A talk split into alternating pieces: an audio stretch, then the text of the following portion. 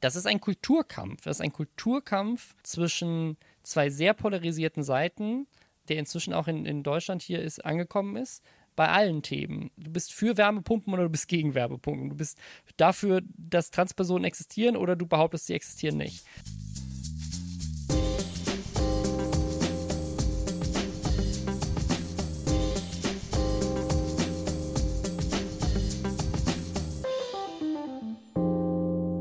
Hallo und herzlich willkommen zu einer neuen Folge von Denkanstoß Demokratie, dem Podcast der Landeszentrale für politische Bildung Rheinland-Pfalz.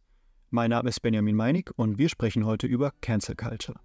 Manchen von euch fallen bestimmt schnell einige Namen von Menschen ein, die öffentlich vermeintlich gecancelt wurden. Ganz aktuell gibt es da Kevin Spacey. Der wurde erst vor kurzem von einem Gericht freigesprochen, nachdem es mehrere Anklagen wegen sexueller Belästigung gab. Andere bekannte Fälle wären Luke Mockridge, J.K. Rowling oder auch Finn Kliman. Über einige dieser Namen sprechen wir in dieser Folge noch, aber obwohl wir für alle diese Fälle denselben Begriff benutzen, haben sie sich völlig verschieden abgespielt.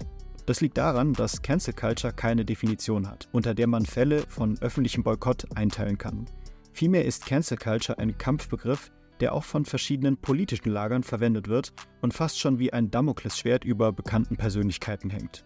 Vor allem solchen, die im Internet präsent sind.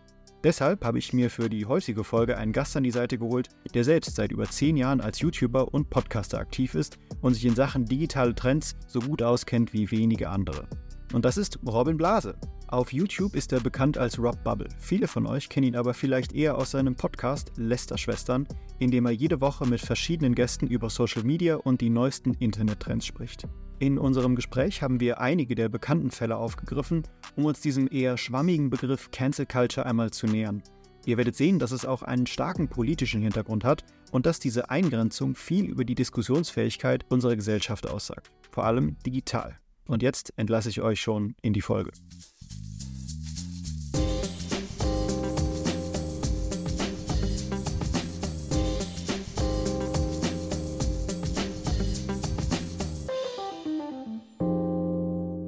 Hi Robin, schön, dass du da bist. Danke für die Einladung. Wir sprechen heute über verschiedene sehr bekannte Menschen, die alle mal aus völlig verschiedenen Gründen gecancelt wurden. Und du bist selber Influencer und stehst in der Öffentlichkeit. Heißt das, dass es bei dir auch mal so einen Moment gab, in dem du Angst hattest, gecancelt zu werden? Nee. Und ich würde direkt am Anfang einmal in Frage stellen, ob diese Leute wirklich gecancelt wurden oder wie man canceln definiert. das ist eine sehr gute Frage. Vielleicht fangen wir gleich mal mit einem Beispiel an. Lass uns gleich über Finn Kliman sprechen, ein somit das bekannteste Beispiel mhm. aktuell. Er ist ebenfalls Influencer und Musiker, hat sich über Jahre durch seine digitale Präsenz äh, mehrere Unternehmen aufgebaut und letztes Jahr hat das ZDF-Magazin Royal ihm eine ganze Sendung gewidmet und aufgedeckt, dass in einem seiner Unternehmen einiges schiefgelaufen ist. Da wurde ihm Betrug vorgeworfen und ja, jetzt wäre meine Frage, wie hast du die öffentliche Reaktion darauf erlebt und warum hast du jetzt eben auch gesagt, so, dass das vielleicht gar kein Canceln ist? Also ich glaube, erstmal ist die Frage, was ist denn Canceln eigentlich? Ich glaube, dass das unterschiedliche Leute unterschiedlich definieren. Für manche ist Canceln einfach nur, wenn Leute kritisiert werden äh, im Internet dafür, dass sie etwas Progressives äh, oder was, also was nicht Progressives gemacht haben. Also wenn sie, keine Ahnung, sich transphob geäußert haben und sie werden dafür kritisiert, ähm, dann ist das schon Canceln. Für andere ist es das, ne, sowas wie mit Finn Kliman, dass wirklich auch finanzieller Schaden davon getragen wird, Businesses sich distanzieren, nicht mehr mit einem zusammenarbeiten wollen, sozusagen die Lebensgrundlage in irgendeiner Form weggenommen wird, ähm, man nicht, mal, nicht mehr arbeiten kann. Deswegen ist es, glaube ich, so ein, so ein, Unterschied, ob man, also ist jetzt jemand wirklich gecancelt worden. Ähm, wir werden ja nachher noch über andere Leute sprechen, die auf deiner Liste standen, die, die alle noch sehr, sehr erfolgreich sind in ihrem Business und teilweise auch erfolgreicher vielleicht sogar als vor ihrem Skandal. Und deswegen ist die Frage, ist, ist jetzt jeder Skandal schon canceln? Weil canceln ja oft auch so als Kampfbegriff benutzt wird, von wegen so, ach, hier will mich jemand mundtot machen, meine Meinung mundtot machen. Und ich glaube, Finn Kliman ist ein sehr gutes Beispiel, weil da ging es ja gar nicht um eine Meinung. Es ging ja nicht darum, dass er jetzt irgendwie sich sexistisch oder, oder transphob oder rassistisch oder sowas geäußert hat, sondern ihm wurde einfach vorgeworfen, dass er moralisch sehr fragwürdige Dinge getan hat und teilweise vielleicht sogar strafrechtlich relevante Dinge getan hat. Da hat sich dann herausgestellt, die Staatsanwaltschaft hat das niedergelegt, nachdem er da auch irgendwie eine, eine Summe gezahlt hat. Aber die Vorwürfe waren ja erstmal, du hast Dinge getan, die hochgradig fragwürdig sind und im Zweifel sogar vielleicht sogar gegen das Gesetz verstoßen haben. Und das ist ja dann nicht Canceln. Das ist Journalismus, dass jemand das aufdeckt. Und er hat sich ja dann dazu geäußert und hat auch so eine ganze Website erstellt, wo er sich zu den Vorwürfen geäußert hat und hat da auch viele Sachen zugegeben. Also unter anderem zum Beispiel, dass er gesagt hat, dass er die Masken zum Selbstkostenpreis verkauft hat, hat er dann äh, hinterher in einem Statement gesagt, ups, ich habe hier eine Wirtschaftsprüferin geholt und die hat festgestellt, ich habe mehrere hunderttausend Euro Gewinn gemacht. Ups, sie war doch nicht zum Selbstkostenpreis. Und das ist ja nicht canceln, wenn man jemanden dafür kritisiert und sagt, du hast dich damit geschmückt, zu sagen, ich tue hier was Gutes für die Gesellschaft. Und stattdessen hat sich herausgestellt, nein, du hast eine Krise, von der wir alle weltweit betroffen waren, für deinen eigenen finanziellen Vorteil ausgenutzt. Ähm, genauso wie das ganze, die, der ganze Skandal mit, der, mit den Maskenspenden, wo sich dann herausgestellt hat, die Masken, die gespendet wurden, waren irgendwie fehlerhaft. Wo er dann gesagt hat, ja, okay, die waren fehlerhaft, aber das habe ich nicht bewusst gemacht. Ich habe mich nur damit geschmückt, dass ich die gespendet habe. Ich habe mich mit der, mit der Spende aber gar nichts zu tun gehabt. Was vielleicht weniger schlimm ist, als bewusst fehlerhafte Masken zu spenden. Aber trotzdem moralisch fragwürdig zu sagen, so, wow, guck mal, ich bin so toll, ich tue hier was ähm, für bedürftige Menschen und dann stellt sich raus, nö, hast du gar nicht, du hast es nur behauptet um nicht damit zu schmücken. Und dann ist die Frage, ist das jetzt Canceln, wenn man das kritisiert? Ist das was, also weil Canceln wird ja oft als was Negatives dargestellt, als so ein Online-Mob, der irgendwie über die Stränge schlägt, der irgendwie äh, Leute fertig macht, obwohl sie es eigentlich gar nicht verdient haben. Und ich würde argumentieren, in dem Fall von Klim Finn Kliman ist das einfach nur, nö, Leute waren halt einfach nur massiv enttäuscht, weil sie große Fans waren von Finn Kliman, weil Finn Kliman sich nach außen geschmückt hat mit Dingen, wo sich dann hinterher herausgestellt hat, die hat er so gar nicht getan. Und dann ist das ja eigentlich, dann ist das ja nicht Cancel, dann ist einfach nur Leute waren unzufrieden, die waren enttäuscht, die waren wütend. So, das ist ja, das ist ja dann, das ist ja dann nicht Cancel, wenn sie sagen so, hey, ich werde jetzt in Zukunft deine Musik nicht mehr kaufen oder deine Videos nicht mehr gucken, weil du mich menschlich einfach extrem enttäuscht hast von dir. Das wäre auch eine meiner Fragen jetzt später noch gewesen, äh, wie viel zu inflationär dieser Begriff eigentlich verwendet wird. Würdest du denn vielleicht eher sagen, dass Canceln dann eher sowas ist von eine Handvoll Leute regt sich auf Twitter zwei Wochen auf und dann flacht es wieder ab? Also ich, ich glaube, wir müssen generell nochmal noch mal fragen, was ist denn Canceln eigentlich? Rein ursprünglich kommt dieser Begriff ja aus, äh, aus, der, aus der schwarzen und der queeren Szene, wo es darum ging, sozusagen, wir boykottieren eigentlich einfach nur Leute, Unternehmen, Produkte, die sich irgendwie zum Beispiel rassistisch äußern und wurde dann aber in den letzten Jahren immer mehr von Konservativen und, und Rechten besetzt als guck mal da, die Cancel Culture, hier wird jemand unrechtmäßig fertig gemacht, zuletzt ganz oft in, in Kombination mit äh, Vorwürfen zu sexuellen Übergriffen. Also, oder, oder auch in, in Kombination mit, mit transphoben Aussagen, zum Beispiel, wenn man jetzt von jo Joanne K. Rowling redet, dass Leute sagen so, ja, ihr cancelt da irgendjemanden, aber ist das denn überhaupt transphob? Ich weiß das gar nicht, weil ich habe mich mit dem Thema nicht auseinandergesetzt. Also es, es wird ja ganz oft da, der, das, der Begriff Cancel Culture rumgeschmissen, um Kritik als etwas darzustellen, was irgendwie aus einer Mob-Mentalität her so kulturkampfmäßig einfach nur dafür da ist, jemandem die Meinung abzuerkennen. Und das ist ja gar nicht der ursprüngliche Ursprung von diesem Begriff, das wurde nur inzwischen so, so besetzt.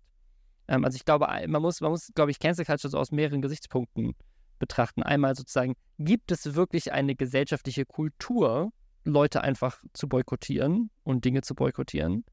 Ähm, ist das neu? Und gibt es diese Bewegung?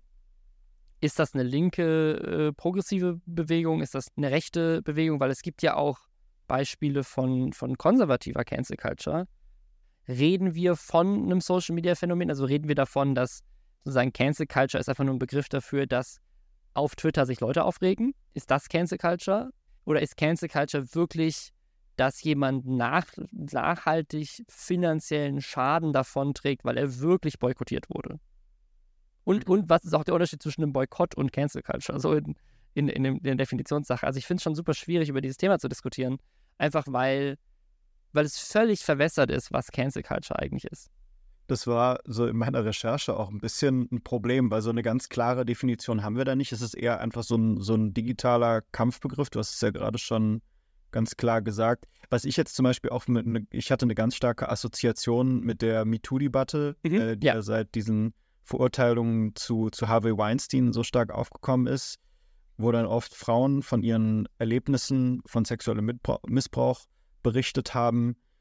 Was ich jetzt mich gefragt habe, während du jetzt so, erzählt hast, die, diese, dieser Begriff Cancel Culture, den, den gibt es ja noch gar nicht so lange.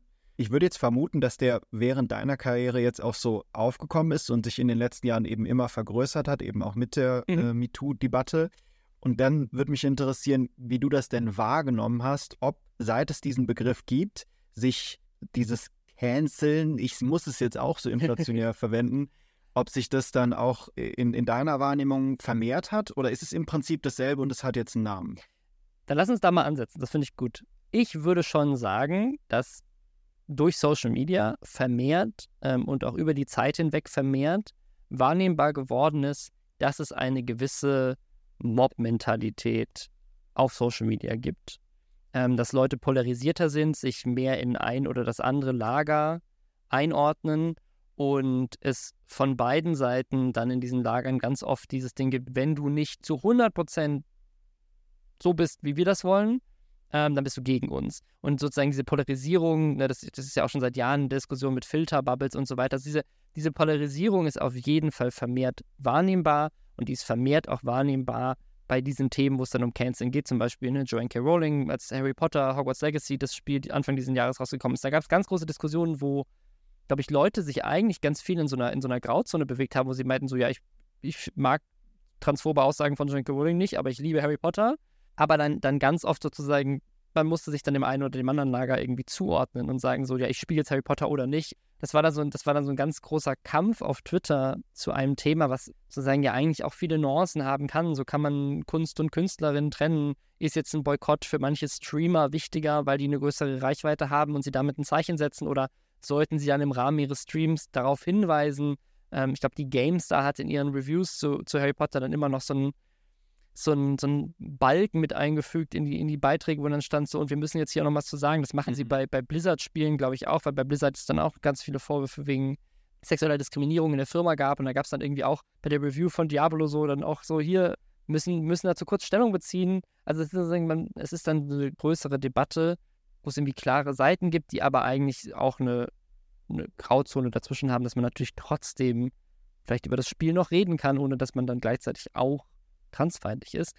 Wobei man da auch wieder sagen muss, ich weiß gar nicht, ob das wirklich viele Leute behauptet haben. Ähm, das ist nämlich auch wieder so ein Ding, was dann auch noch mit reinzählt in dieser Social Media Mob-Mentalität. Also es gibt die auf jeden Fall, aber man darf auch nicht vernachlässigen, dass ganz oft die Wahrnehmung eine verzerrte ist. Also dass das, was wahrgenommen wird, oft halt die 5% sind oder sowas. Ne? Also jetzt ist nicht wissenschaftlich basiert, sondern einfach halt in meiner persönlichen Wahrnehmung als jemand, der seit 20 Jahren auf Social Media unterwegs ist, dass es oft ein paar laute Leute sind, entweder viel rumschreien und deswegen wahrgenommen werden, oder die vielleicht sogar auch bewusst trollen, also die bewusst sozusagen eine sehr extreme Position ein, äh, einnehmen, obwohl sie die gar nicht teilen, obwohl sie manchmal vielleicht sogar die gegenteilige Meinung haben sogar, weil, weil es ihnen Spaß macht zu trollen, weil es Spaß macht, irgendwie Konflikt zu sehen, oder auch einfach, weil sie vielleicht bewusst die andere Seite irgendwie blöd dastehen lassen wollen.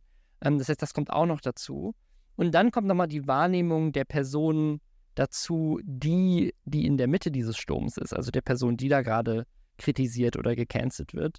Weil ich kenne das auch selber von meinen eigenen YouTube-Videos, nicht weil ich jetzt irgendwelche, weil ich irgendwie gecancelt wurde oder irgendeinen Shitstorm hatte, sondern in der eigenen Wahrnehmung sind negative Kommentare immer weitaus präsenter als positive oder auch neutrale Kommentare. Also ich, ich habe das für mich selber so, so wahrgenommen. Ich kann ein Video von mir gucken und da sind zehn positive Kommentare und dann ist dann eine Kritik.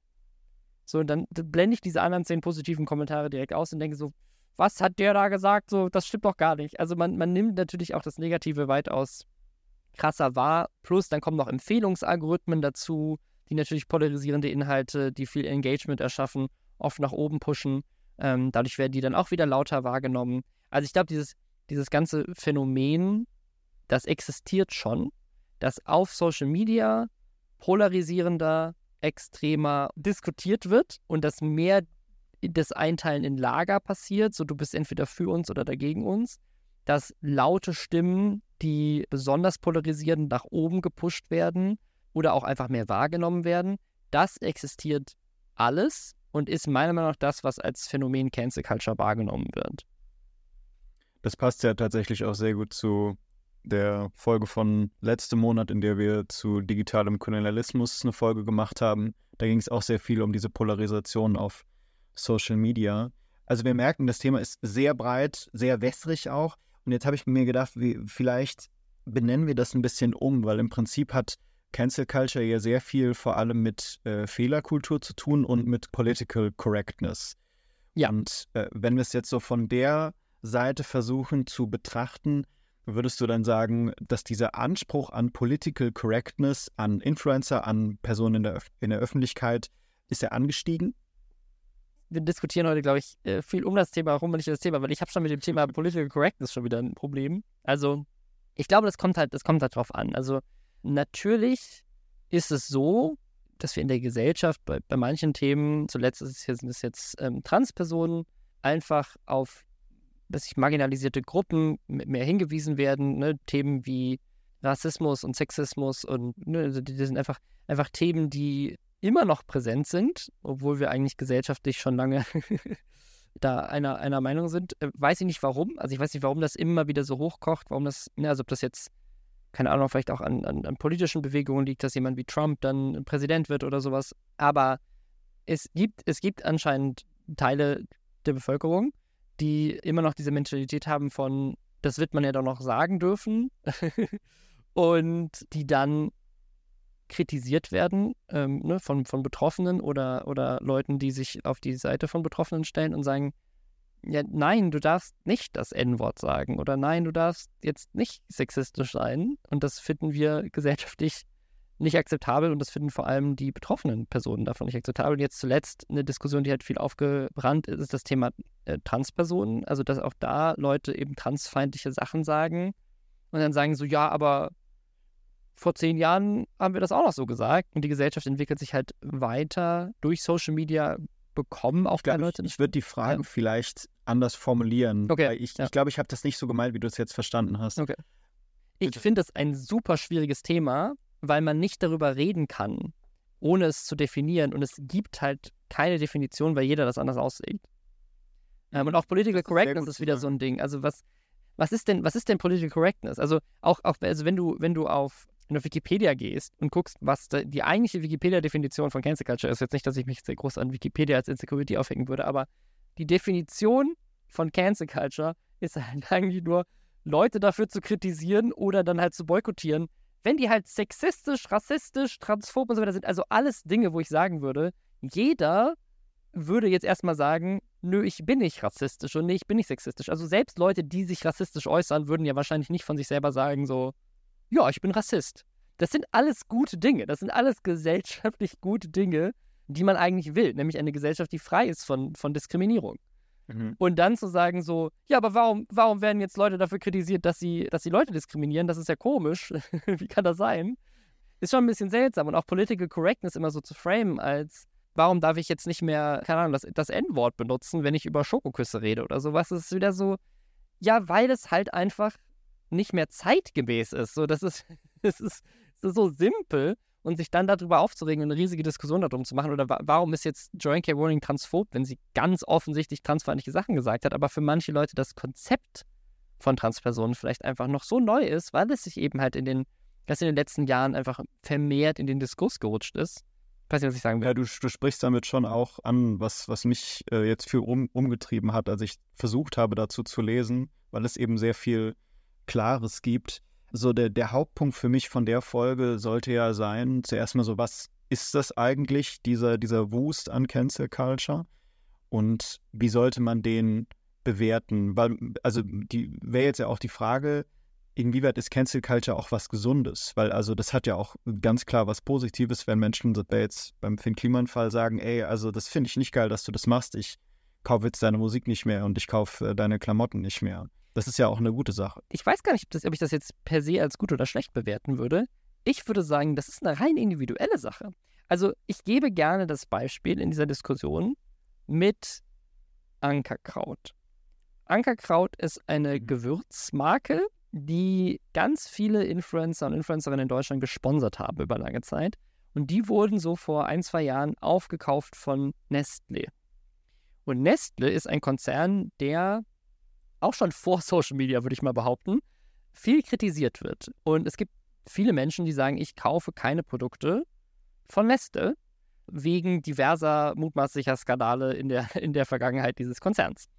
Und als Leute da, als dann rauskam, dass das Ankerkraut von Neste aufgekauft wird, haben, haben ganz viele Influencer, ich würde sagen sogar fast alle, die Kooperationen hatten mit Ankerkraut, gesagt, ich beende jetzt diese Kooperation, weil ich möchte keine Kooperation mit diesem Konzern haben.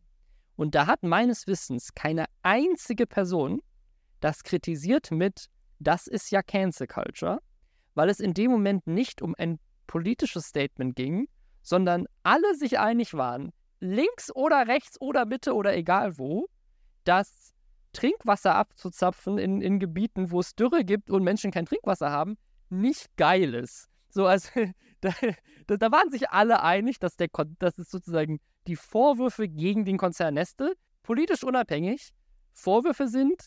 Da sind sich alle einig, dass das scheiße ist, wenn das stimmt. So. Ähm, und mhm. deswegen gab es da keine Diskussion drüber. Da war es einfach ein ganz normaler Boykott, wo jeder individuell entscheiden konnte, will ich dieses Unternehmen unterstützen oder nicht. Und da hat keiner irgendwas Politisches draus gemacht, weil es einfach klar war, ja, wir finden den Konzern scheiße und das ist okay.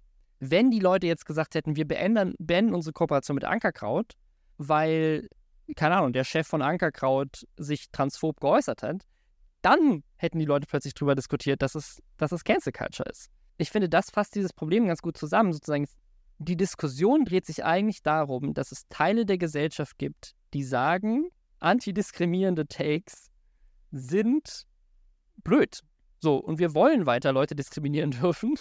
Und deswegen ist Kritik daran etwas Schlechtes.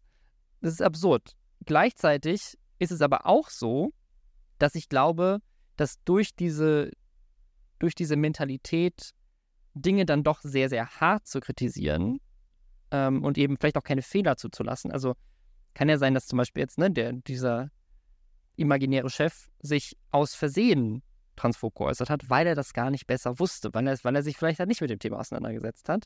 Da bin ich dann persönlich der Meinung, dass man dann auch Fehler zulassen muss und dann auch eine Entschuldigung zulassen muss und sagen muss, eine Aufklärung zulassen muss, der Person zu erklären, warum das vielleicht nicht so cool war für Betroffene, wie sich geäußert wurde, ohne jetzt direkt das Unternehmen niederzubrennen. Das Wenn was, was mich jetzt äh, auch viel beschäftigt, ist dann aber die Frage von dem, was diese, was den digitalen Raum unterscheidet von dem, was an sich nicht der digitale Raum ist. Also man kann das jetzt schwer unterscheiden, weil das sehr ineinander übergeht natürlich. Aber ich hatte jetzt bei diesem Finn Kliman-Beispiel auch öfter daran gedacht, dass wir auch diese Maskenaffäre äh, in der Regierung hatten, in der CDU. Also so ist, es, es war zwei Fälle, wo, wo mhm. hart betrogen wurde, was Masken anging und dass, in, dass, dass führende Politiker äh, damit involviert waren und viel Geld verdient haben, das war schon scheiße irgendwie, aber die haben ja immer noch ihren Job. Und Finn, Finn Kliman hat da in dem Fall, ja gut, ich kann es jetzt nicht belegen, aber der hat bestimmt schon einen herben Schlag damit eingesteckt, auch finanziell, oder? Also ich würde sagen, dass es ihm finanziell auf jeden Fall schlechter geht, als es ihm hätte gehen können, wenn das nicht passiert wäre.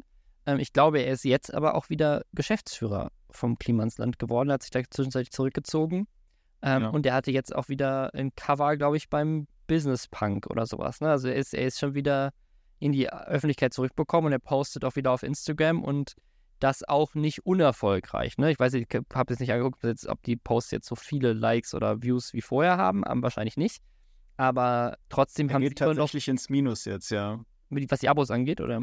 Ja, also ich habe mir das bei ein paar Leuten angeschaut, jetzt über die wir sprechen wollten, und Finn Kliman hat so monatlich immer weniger Leute, die ihm folgen. Die ihm folgen, aber ich glaube trotzdem, dass jetzt sozusagen, es ist jetzt nicht so, als würde keiner ihn mehr gucken, ne? Also ich kann mal kurz nee, nee, Instagram gucken. Nee. Also ich ja, glaube schon, dass er immer noch gut Views auch generiert, weil er halt auch immer noch Fans hat und das, das darf er ja auch haben. Ich glaube, das ist halt auch, das ist halt auch so ein, so ein Ding, wo, wo das, glaube ich, oft im, ne, wo manche Leute vielleicht auch unterschiedliche Meinungen haben. Zum Beispiel hier das vorletzte Video, was für den Klima hochgeladen hat, das hat eine Million Views und 56.000 Likes. Also ich würde argumentieren, Finn Kliman ist nicht gecancelt. So im, im Sinne von sozusagen, der, wird, der, wird, der ist, kommt nie wieder zurück. So. Finn Kliman hat zwischenzeitlich eine Welle der Kritik erwischt, äh, meiner Meinung nach berechtigt. Unternehmen haben sich deswegen von ihm distanziert, Fans haben sich deswegen von ihm distanziert. Und jetzt ist er wieder da und vielleicht nicht ganz so stark wie vorher, Aber jemand, der eine Million Views auf Instagram äh, mit einem mit Reel macht, ist erfolgreicher als ich, würde ich mal behaupten. Also der ist immer noch ein sehr erfolgreicher Mann. Ähm, ja, aber sein Sauermann-Image hat er ja eingebüßt. Also das, das was, er, was ihn vorher so hochgehalten hat als Person. Auf jeden Fall. Und ich glaube auch, dass, dass, dass es wahrscheinlich noch eine Weile an Zeit brauchen wird, bis jetzt, keine Ahnung, ein, ein Viva Con Agua wieder mit ihm arbeitet, wenn überhaupt, wenn sie das jemals wieder machen. Ne? Aber das ist ja, und das ist ja das Ding, das ist ja auch deren gutes Recht. Wenn rauskommt, dass die Person, mit der ich arbeite, gelogen hat, was er ja de facto getan hat, er hat nicht die Wahrheit gesagt, zu einer, zu einer Sache, zu einem guten Zweck, und ich als Unternehmen natürlich, ich habe ja das Saubermann-Image eingekauft. Das war ja der Grund, warum. Also das, da kann man ja auch nicht drüber streiten. Die Unternehmen haben mit Phil Kliman gearbeitet, weil sie von seinem Image profitieren wollten. Das ist ja, eine, das ist ja ein Au klar, ja. Austausch von Reichweite und, äh, und Image, der da passiert bei Influencer-Marketing. Sie haben mit ihm gearbeitet und dann hat er dieses Image nicht mehr gehabt, was sie eigentlich haben wollten, wofür sie ihm Geld bezahlt haben. Und in dem Moment haben sie aufgehört, ihm Geld zu bezahlen. Und auch das ist das gute Recht dieser Unternehmen. Also das können sie ja natürlich machen. Das ist dann nicht Cancel Culture, sondern das ist einfach, wir kriegen nicht mehr das von dieser Transaktion, was wir haben wollen. Und dann beenden wir die halt. Keine Ahnung, wenn bei Finn Klima jetzt einfach kein Skandal gewesen wäre, sondern der hätte einfach an Relevanz verloren und hätte keine Views mehr gemacht und dann hätte irgendwann ein Sponsor gesagt, so ganz ehrlich, das lohnt sich für uns nicht mehr, weil da gucken sich drei Leute deine Story an dann hätte niemand von Cancel Culture geredet, sozusagen. Aber nur weil die Leute aufgehört haben, seine Stories zu gucken, weil sie gesagt haben, du, du als Person interessierst mich nicht mehr. Nicht, weil ich dann mich einfach rausgewachsen bin aus deinen Inhalten oder mich für andere Sachen jetzt interessiere, sondern einfach nur, weil du, du mich persönlich enttäuscht hast, ist es plötzlich was anderes. Vielleicht versuchen wir nochmal ein anderes Beispiel. Ich finde es sehr interessant, was du dazu zu sagen hast. Der aktuellste Fall, den wir jetzt ja gerade haben, ist Kevin Spacey, dem mhm. vor mehreren Jahren schon in vier Fällen sexueller Missbrauch vorgeworfen wurde. Und der wurde jetzt vor kurzem in allen Punkten freigesprochen. Mhm. Die Anklage ist, wie gesagt, schon ein paar Jahre her. Und er hatte seine Reputation damals völlig verloren. Der Typ ist zweifacher Oscar-Preisträger und wurde, nachdem das bekannt wurde, komplett aus Filmen und Serien gestrichen, hat gar keine Angebote mehr bekommen, wurde sogar von Netflix auf 30 Millionen Dollar verklagt damals, weil die dann der Meinung waren, Verlust durch ihn gemacht zu haben. Und ja, jetzt kommt so raus, gerichtlich jedenfalls ist er unschuldig. Ich sage das jetzt auch schon so, ne? Mhm. In, in den Köpfen vieler Menschen steckt aber bestimmt noch drin, dass der Typ äh, so gar nicht sauber ist. Und bei dem Fall habe ich mir halt gedacht, weil ich halt auch so versucht habe, diesen Unterschied zu, zu digital und nicht digital zu sehen. Ich habe mir gedacht, das hätte genauso auch vor 30, 40 Jahren passieren können. Ist es ja auch. Mehrfach, ja. Wie heute. Es gibt, es gibt ja nochmal einen Unterschied. Es gibt ja, gibt ja zwei Fälle, die immer zitiert werden, wenn es darum geht, nämlich Jörg Kachelmann und, und Andreas Türk, die beide passiert sind vor Zeiten des Internets. Und dann sozusagen war der Court of Public Opinion damals nicht Twitter, sondern die Bild-Zeitung. Aber die, die Frage ist ja, und das ist halt so ein, das ist ja so ein Problem bei, bei Kevin Spacey oder jetzt auch bei ähm, Till Lindemann und so weiter, also bei, bei, bei Vorwürfen von sexuellen Übergriffen. Es ist ja bekannt, dass die ganz oft nicht vor Gericht belegbar sind, gerade wenn sie meistens ne, auch teilweise Jahre zurückliegen und so weiter. Das heißt, auch da ist es ja so eine Frage zwischen, haben Leute nicht das Recht, sich selbst eine Meinung zu bilden, bis ein Gerichtsurteil gefällt ist und ein Gerichtsurteil, von dem man weiß, eigentlich ist es Aussage gegen Aussage und so weiter, weil das halt in irgendeinem Hotelzimmer vor sechs Jahren passiert ist so und es gibt halt keine Möglichkeit, das in irgendeiner Form zu beweisen, ob das jetzt stattgefunden hat oder nicht. Heißt das dann, dass ich als Mensch trotzdem weiter jede Folge House of Cards gucken muss, nur weil ein Gericht das gesagt hat. Also es ist so ein bisschen, ich habe da, ich da ehrlich gesagt keine gute Antwort drauf. Ich persönlich bin halt der Meinung, jeder muss das für sich selbst ausmachen. Halte ich persönlich die Menschen und die Vorwürfe für glaubwürdig, auch wenn sie jetzt nicht rechtskräftig in irgendeiner Form entschieden sind. Und dann kann ich ja persönlich entscheiden, gucke ich jetzt nach House of Cards oder nicht. Oder auch umgekehrt. Ich kann ja auch, ich kann ja auch der Meinung sein, auch da bin ich, also ich persönlich jetzt einfach ganz entspannt, ich kann auch der Meinung sein, ich glaube den Vorwürfen, ich glaube, Kevin Spacey ist ein Monster, aber House of Cards macht mir trotzdem Spaß als Serie, weil für mich ist das einfach was anderes. Auch das finde ich völlig legitim, kann man auch machen. habe ich keine Antwort drauf. So. Weiß ich nicht. Es gibt da auch keine, keine ganz äh, klare Position, die man da richtig annehmen kann. Also ich, ich finde es aber sehr spannend, so darüber nachzudenken, weil jetzt bei dem Fall von, von Rammstein mit Till Lindemann, da, da habe ich keinerlei Konsequenzen gesehen. Also ich, ich habe bei, bei allen, die irgendwie äh, auf Social Media präsent waren, über die wir heute sprechen, habe ich so auf Lindo geguckt, wie deren Entwicklung ist. Mhm. Und Till Lindemann geht immer noch steil durch die Decke auf Instagram, hat immer noch mehrere tausend neue Follower pro Woche, während halt eben Finn Kliman oder auch Luke Mockridge immer noch Minus machen, obwohl deren Geschichten jetzt auch schon länger her sind.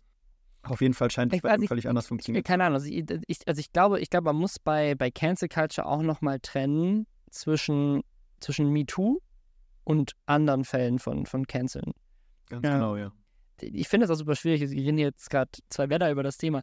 Aber ja. ich glaube, es ist ja Fakt und in der Statistik erwiesen, dass es eine Menge sexuelle Übergriffe gibt, dass ganz viele davon nicht sozusagen bei der, bei der Polizei angemeldet werden ähm, und dass selbst bei sozusagen sexuellen Übergriffen, die stattgefunden haben, es oft schwierig ist, das sozusagen rechtlich zu beweisen, weil einfach, ne, wenn man, wenn die, die Beweislage oft, oft schwierig ist. Und was jetzt in, in den letzten Jahren passiert ist, dass mehr Frauen Mut gezeigt haben, vorzukommen und dann auch oft sozusagen dann eine Welle losgetreten haben zu, zu einer einzelnen Person und dann sozusagen ganz viele Frauen plötzlich zu derselben Person sehr ähnliche Vorwürfe hatten, was so meiner persönlichen Meinung nach ja ein gutes Zeichen dafür ist, dass es vielleicht auch stimmen könnte. Aber das ist halt so eine Sache, die muss jeder mit sich selbst aus, ausmachen. So. Also ich war vorher kein, kein Rammstein-Fan und werde es jetzt auch, glaube ich, nicht mehr werden. Aber ich kenne auch Leute, die große Rammstein-Fans waren und die jetzt ihre Konzerttickets versuchen loszuwerden. Weil sie halt sagen, keine Ahnung, ich möchte das nicht, möchte das nicht unterstützen, möchte da nicht mehr hingehen, aber ich war ein Riesenfan und fand das mega geil. Ähm, und ich habe auch mit Leuten geredet, weil wir im Podcast auch darüber gesprochen hatten, die mir auf Instagram geschrieben haben, die meinten so, ganz ehrlich, für mich ist, ist Rammstein was ganz, ganz Besonderes. Ähm, ich verbinde damit ganz, ganz viel persönlich und auch einen Freundeskreis, mit dem ich da gemeinsam über zu den Konzerten gegangen bin und so weiter. Und ich persönlich möchte diese Vorwürfe nicht, nicht wahrhaben. Das haben sie so nicht formuliert, aber und werde deswegen trotzdem weiter dahin gehen, weil es ist ja nicht rechtskräftig bewiesen und deswegen in der Zwischenzeit lasse ich mir das nicht nehmen, diese Erfahrung, die für mich ganz toll ist und ganz wichtig ist ob das jetzt, keine Ahnung, kognitive Dissonanz ist oder keine Ahnung was, aber ich, also das kann ja jeder für sich selbst ausmachen. Also du, du, du ne, geh halt auf ein Rammstein-Konzert, wenn du das, wenn du das machen möchtest. So, es gibt aber halt, mhm. ist also auch okay, wenn Leute sagen, ich gehe da nicht mehr hin, weil ich persönlich die Vorwürfe für glaubwürdig halte, auch wenn sie nicht rechtskräftig sind. Ich glaube, das ist ja auch ein, ein, wichtiger Punkt, wenn man dieses Thema so grob überblicken will dass es gar keine gute Idee ist, in Schwarz und Weiß einzuteilen, in gut oder schlecht. Ist Rammstein jetzt gut oder schlecht? Du kannst ja den Opfern glauben, aber trotzdem gleichzeitig eine Unschuldsvermutung haben für die Band. So die, das heißt ja nicht gleich, dass die Opfer gelogen haben. Und auch Finn Kliman ist nicht entweder gut oder böse, sondern der hat halt auch jetzt ein paar bisschen Scheiße gebaut. Der hat allerdings auch noch eine ganze Menge andere Projekte gemacht, die gar nicht so schlecht waren wahrscheinlich. Auf jeden Fall. Ich, also ich finde das auch super schwierig. Also für mich, für mich ist, ist Joanne K. Rowling da das beste Beispiel. Weil ich bin mit Harry Potter aufgewachsen. Also das ist so der wichtigste Teil meiner Kindheit gewesen, würde ich sogar sagen. Also ich habe äh, ich Englisch gelernt, nur um das fünfte Buch früher lesen zu können, ähm, obwohl ich in der Schule noch gar nicht weit genug war. Und ich saß dann mit einem Dictionary neben dem fünften Band auf Englisch, weil der halt auf Englisch irgendwie zwei, drei Monate vorher raus war, bevor er auf Deutsch übersetzt wurde. Und habe wirklich Seite für Seite jedes zweite Wort im Dictionary nachgeguckt und so weiter und habe wahrscheinlich länger gebraucht, das Buch zu lesen, aber wahrscheinlich die deutsche Version schon inzwischen draußen, bevor ich fertig war. Mhm. Also es ist, ähm, na, aber ich habe ganz viel Englisch gelernt dadurch. Aber es war, ähm, war Hals über Kopf in äh, Emma Watson verliebt, als ich, äh, keine Ahnung, 14 war oder so. Also es ist, so für mich war Harry Potter ganz, ganz wichtig. Ich habe einen Harry Potter Trivia Contest gewonnen. So, ich habe jedes Videospiel gespielt, alles so, ne? Es war, es war ein riesen Harry Potter-Fan. Und deswegen verstehe ich die Liebe, die Leute zu dieser Marke haben und dass wenn dann ein Spiel rauskommt, wie, wie Hogwarts Legacy Anfang des Jahres, dass Leute das dann spielen wollen. Und da gab es eine ganz große Diskussion, ob man das jetzt nicht boykottieren müsste, weil Joanne K. Rowling sich inzwischen als eine sehr transfeindliche Person geoutet hat. Diese Diskussion hatte dann auch wieder unterschiedliche Facetten. Ne? Es gibt einmal die, diese Basic-Facette von ist Joanne K. Rowling überhaupt transfeindlich? Was ja auch schon Leute überhaupt an meine Frage gestellt haben. So, was hat die denn überhaupt gesagt, was transfeindlich ist? Ich weiß gar nicht, was du meinst. Ich habe mich damit nicht beschäftigt. Oder ich, ich, keine Ahnung, ich glaube gar nicht, dass es transfeindlich ist, Transpersonen ihre Identität abzuerkennen, sozusagen. Also da hat man schon mal so eine ganz grundlegende Diskussion, die man einmal führen muss. Das nächste Element ist dann, sollte man dann, wenn man anerkannt hat, dass Joanne Rowling sich transfeindlich äußert, sollte man deswegen ein Projekt boykottieren, an dem sie persönlich erstmal gar nicht so viel dran mitgearbeitet hat und einfach nur, weil sie finanziell davon profitiert oder auch einfach nur als Zeichen, also dass man sozusagen damit ein Zeichen setzt für betroffene Personen, dass man sagt, so, ja, guck mal, wir stehen auf eurer Seite, wir zeigen euch, dass wir sozusagen gegen sie sind und wir unterstützen sie nicht mehr. Und dann gibt es noch so dieses dritte Element von, wie betrifft das jetzt Leute mit Einfluss? Also ne, dürfen, also darf ich als Privatperson das kaufen, weil sozusagen von den 60 Euro, die das Spiel kostet, kriegt Joanne K. Rowling wahrscheinlich 60 Cent oder sowas. Die ist eh reich, sozusagen, das, das macht jetzt am Ende keinen großen Unterschied. Aber sollte ein Streamer wie Gronk dieses Spiel spielen vor 50.000 Zuschauenden und damit sozusagen, ne, von denen wahrscheinlich dann auch ein und, äh, der ein oder andere sozusagen als betroffene Transperson sozusagen das vielleicht dann auch nicht so geil findet, sollte er dann nicht mit der Reichweite sozusagen ein Zeichen setzen. Das war dann auch wieder Teil der Diskussion. Und dann ist diese Diskussion aber wieder in die andere Richtung entglitten, wo ich hinterfragen würde, ob das wirklich so viel passiert ist oder ob das wirklich halt einfach die zwei, drei Trolle waren und vielleicht ein, zwei Leute, die das wirklich gemeint haben und es wird dann aber halt so wahrgenommen. Dann haben Leute dann sozusagen in die andere Richtung plötzlich Gronk vorgeworfen, er wäre transfeindlich, weil er das Spiel spielt. Dann wird dieses Argument von, okay, ist John K. Rowling transfeindlich? Sollte ich das boykottieren? Sollten Streamer das boykottieren? Vielleicht noch mehr als eine Privatperson? Hinzu, okay, aber weil du das spielst, bist du dann transfeindlich. Und das, das, das macht dann so einen Bogen. Und dann dreht sich plötzlich die ganze Diskussion darüber. Und wie gesagt, ich, ich, ne, ich, bin, ich möchte nicht bezweifeln, dass es diese, diese Tweets nicht auch gab, wo Leute gesagt haben, Gronk, du bist transfeindlich, wenn du das Spiel spielst. Ich würde aber behaupten, dass das ein minimaler Bruchteil von dieser Diskussion war. Und ich würde auch behaupten, dass von dem minimalen Teil auch ein nicht unsignifikanter Teil wahrscheinlich einfach nur Trolls waren, die das gar nicht wirklich meinen, sondern die halt einfach nur Öl ins Feuer gießen wollten. Ich würde, glaube ich, nochmal ein Beispiel einbringen, was ich ganz spannend finde, weil es in die komplett andere Richtung geht. Ja, gerne. Ähm, und das ist Bud Light. In den USA hat die Biermarke Bud Light, die führende Biermarke der USA zu dem Zeitpunkt, eine Influencerin für, für ein Sponsoring auf Instagram bezahlt. Das war ein 48-sekündiges Reel auf dem Kanal dieser Influencerin. Die hat Werbung gemacht, dass man irgendwie äh, 15.000 Dollar in einem Gewinnspiel bei Bud Light gewinnen kann oder sowas. Wirklich also ganz typisches Influencer-Marketing, wie man das halt kennt.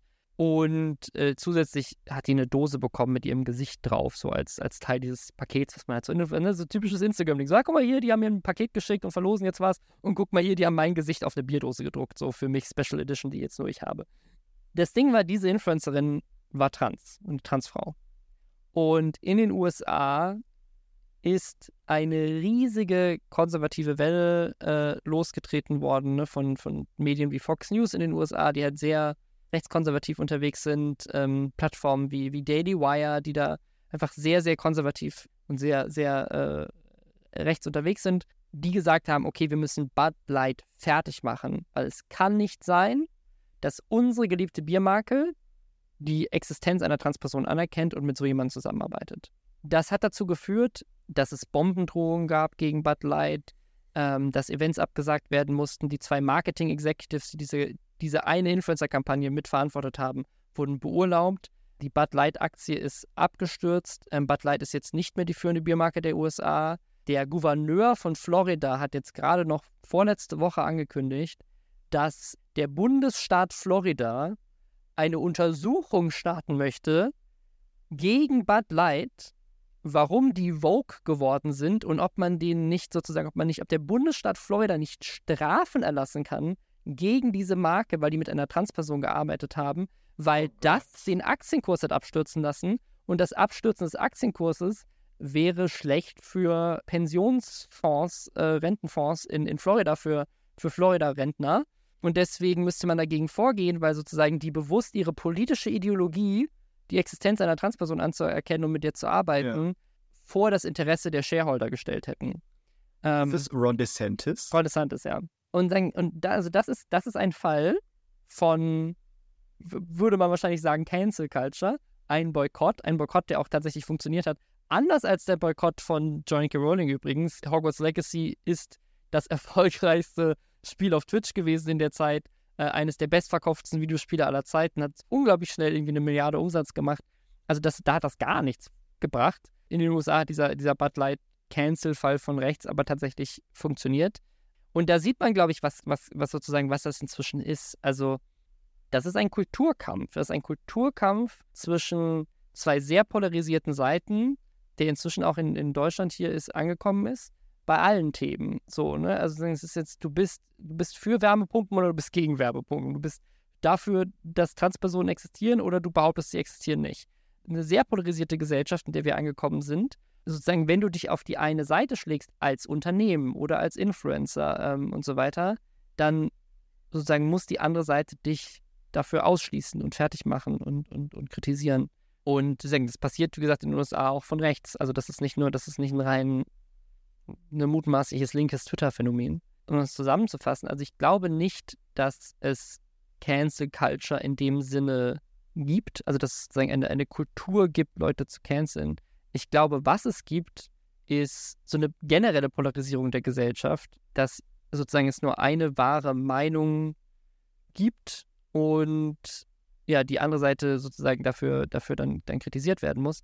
Wobei ich halt der, der, der, der, die persönliche Meinung vertrete, dass Hass keine Meinung ist und es einen großen Unterschied ist zu sagen, ich mache ein Unternehmen fertig, weil sie einfach mit einer Transperson zusammengearbeitet haben, oder ich kritisiere eine Frau äh, und versuche das, das Spiel zu boykottieren, weil sie sozusagen die Existenz dieser Person aberkennt. Also das eine, das eine ist aus Hass geboren und Hass ist keine Meinung und das andere ist aus Mitgefühl geboren und aus Verständnis. Und ich persönlich, so wie ich erzogen wurde, was, keine Ahnung, was Harry Potter als Buch mir beigebracht hat als Kind, bin der Meinung, dass eine Seite da auf jeden Fall die gute ist und die böse. Aber damit trage ich in dem Moment ja genau zu diesem polarisierten Konflikt bei.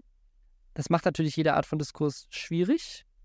Und ja, ich habe hab, ich hab kein Fazit. Also ich, ich finde schon, du hattest eigentlich ein, ein sehr schönes Fazit. So. Ja, Robin, ich finde, das war, das war eine hervorragende Zusammenfassung jetzt am Ende gewesen und bin dir sehr dankbar, dass, dass du uns deine Meinung mitgeteilt hast. Ich denke, man kann ganz klar sagen, dass es da kein, keine klare Linie gibt, mit der wir arbeiten können, kein so rechtes Schwarz und Weiß. Vielen Dank für deine Zeit und bis dann. Danke.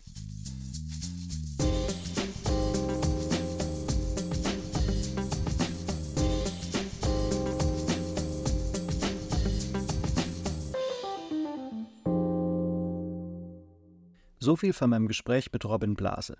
Normalerweise habe ich hier immer gerne ein kleines Fazit, um alles zusammenzufassen. Das hat, wie ihr gemerkt habt, diesmal netterweise Robin für mich übernommen. Wenn ihr euch noch weiter zum Thema Cancel Culture informieren wollt, habe ich euch aber noch ein paar Links in die Show Notes gepackt. Ansonsten hören wir uns wie immer nächsten Monat wieder. Bis dann.